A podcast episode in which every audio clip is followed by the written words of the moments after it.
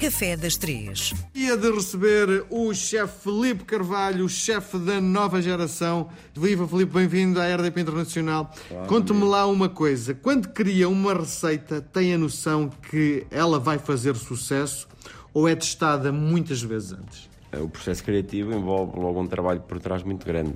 É, não é um trabalho, vamos dizer, individual, é um trabalho de equipa e vamos fazendo pouco a pouco, vamos trabalhando a receita até que, aquele ponto que a gente considera que realmente está já naquele ponto que pode entrar na carta para poder ter sucesso. Uhum. Depois há algumas que funcionam melhor, outras que funcionam menos bem, vamos dizer assim, também tem a ver um bocadinho quando arriscamos mais ou menos em termos da combinação de sabores uh, e, e, o tipo de produto que usamos também, para ter uma ideia, por exemplo, se usarmos pato, vamos agradar a 50, 60% dos clientes, se usarmos lombo novilho, agradamos a 95, 98%. Então porquê que vai arriscar uh, no pato quando tem a certeza que o novilho não, tem porque, garantia? Porque, porque, às vezes as pessoas também vêm à procura desse quê de inovação, de trazer novas, novas coisas, de os desafiar também. E daí nós temos dois menus, temos um menu curto e um menu largo. No menu curto é onde jogamos um bocadinho mais pelo seguro, porque aquele cliente não quer arriscar muito, e no menu de degustação é onde já pomos um pombo, um pato, sei lá, outros produtos mais que, que, não são tanto, vamos dizer, consensuais dentro do cliente. Mas tem a noção, quando está a criar, no momento da criação, de isto vai ser um sucesso? Nós conseguimos sentir realmente se o prato vai, é um prato, porque se, se o prato nos entusiasma a nós, significa que, que vai entusiasmar o cliente. Uhum. E eu acho que no fundo é isso. E, e, interessa muito esta coisa do momento da criação. O Felipe, quando começa a criar, a criação é feita no papel, uh, tirando ideias, ou feita na cozinha? A criação começa na, na cabeça, não é? Uhum. Depois tentamos passar da cabeça para o papel para podermos olhar e ver o que é que estamos, ou seja, de que forma é que estamos organizados e qual é o caminho que vamos seguir. E depois de estar no papel começamos a passar para a cozinha. Uhum. Da cozinha começamos a, fazer, a, elaborar o prato. A primeira vez que fazemos, às vezes fazemos o prato e, e não, faz, não tem sentido nenhum. A gente, no processo de criação do prato passamos por vários momentos. Uhum. O, aquele momento da excitação quando temos a ideia que queremos fazer depois, quando o fazemos, às vezes existe o momento da frustração quando não conseguimos chegar lá e estamos a fazer, a fazer, a fazer, a fazer e aquilo não, não consegue, não bate dentro do que a gente quer, não enquadra, os sabores não estão, o equilíbrio. E depois aquele momento em que conseguimos realmente encontrar o equilíbrio e aquele momento de satisfação quase que conseguimos, que isso é, às vezes é, é boa, não é? E quando não conseguimos, aquele sentimento de frustração às vezes também é duro. Sim. E, este, este momento de criação na sua vida, hum. e eu que já venho aqui há algum tempo, vejo que há uma série de processos que são rotineiros, não é? Hum. Uh, no fundo, uh, tentar perceber qual é a dose de criatividade que o Felipe uh, guarda para este momento no seu dia a dia, não é?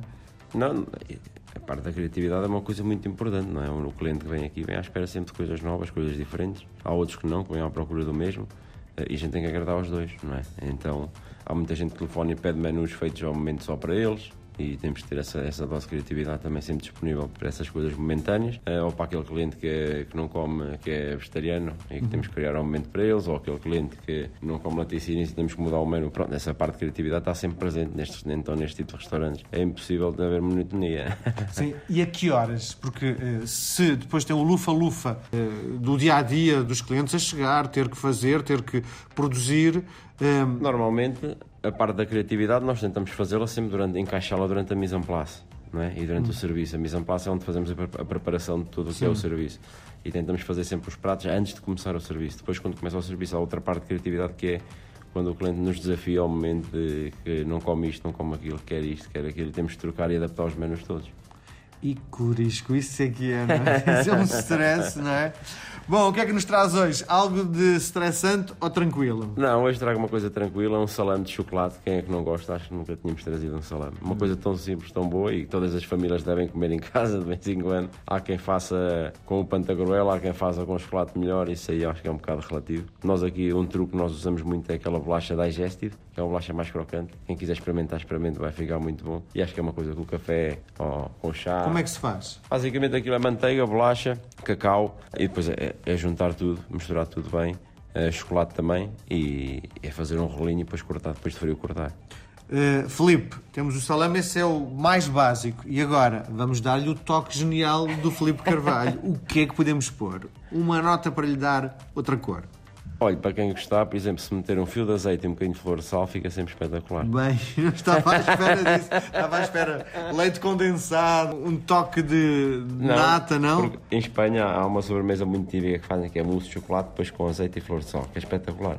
O azeite com o chocolate funciona muito bem. Sim. E, Quem quiser uh, dar um toquezinho de azeite no salame no final, só assim para experimentar. sim, uh, o flor de sal é género sal, não é? Sim, é. Sim. E o, o sal potencia o açúcar, não é? É, o sal é o umami, não é? Então faz ali um equilíbrio, faz a boca salivar, é, é uma coisa engraçada. Mas também há quem meta já um bocadinho de sal de base no salame, portanto, quem meter de base não precisa de pôr flor de sal, basta só azeite. Eu lembro uma vez, depois de um jantar, vamos dar um passeio, e na graça entrei num desses botecos, tinha uma sobremesa, pedi um arroz doce, ou uma moção, acho que era um doce.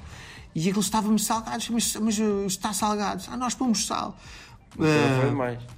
é, é isso, não é? pois também não vale a pena mais. Mas o sal faz parte da doçaria portuguesa, não é? Sim, existe sempre um bocadinho, senão também fica quase aquele sentimento só de doce e um insosso. Ah, tem que haver, mas com peso, e medida, não é? Claro. Fala quem sabe, Felipe Carvalho. Até para a semana, Felipe. Obrigado.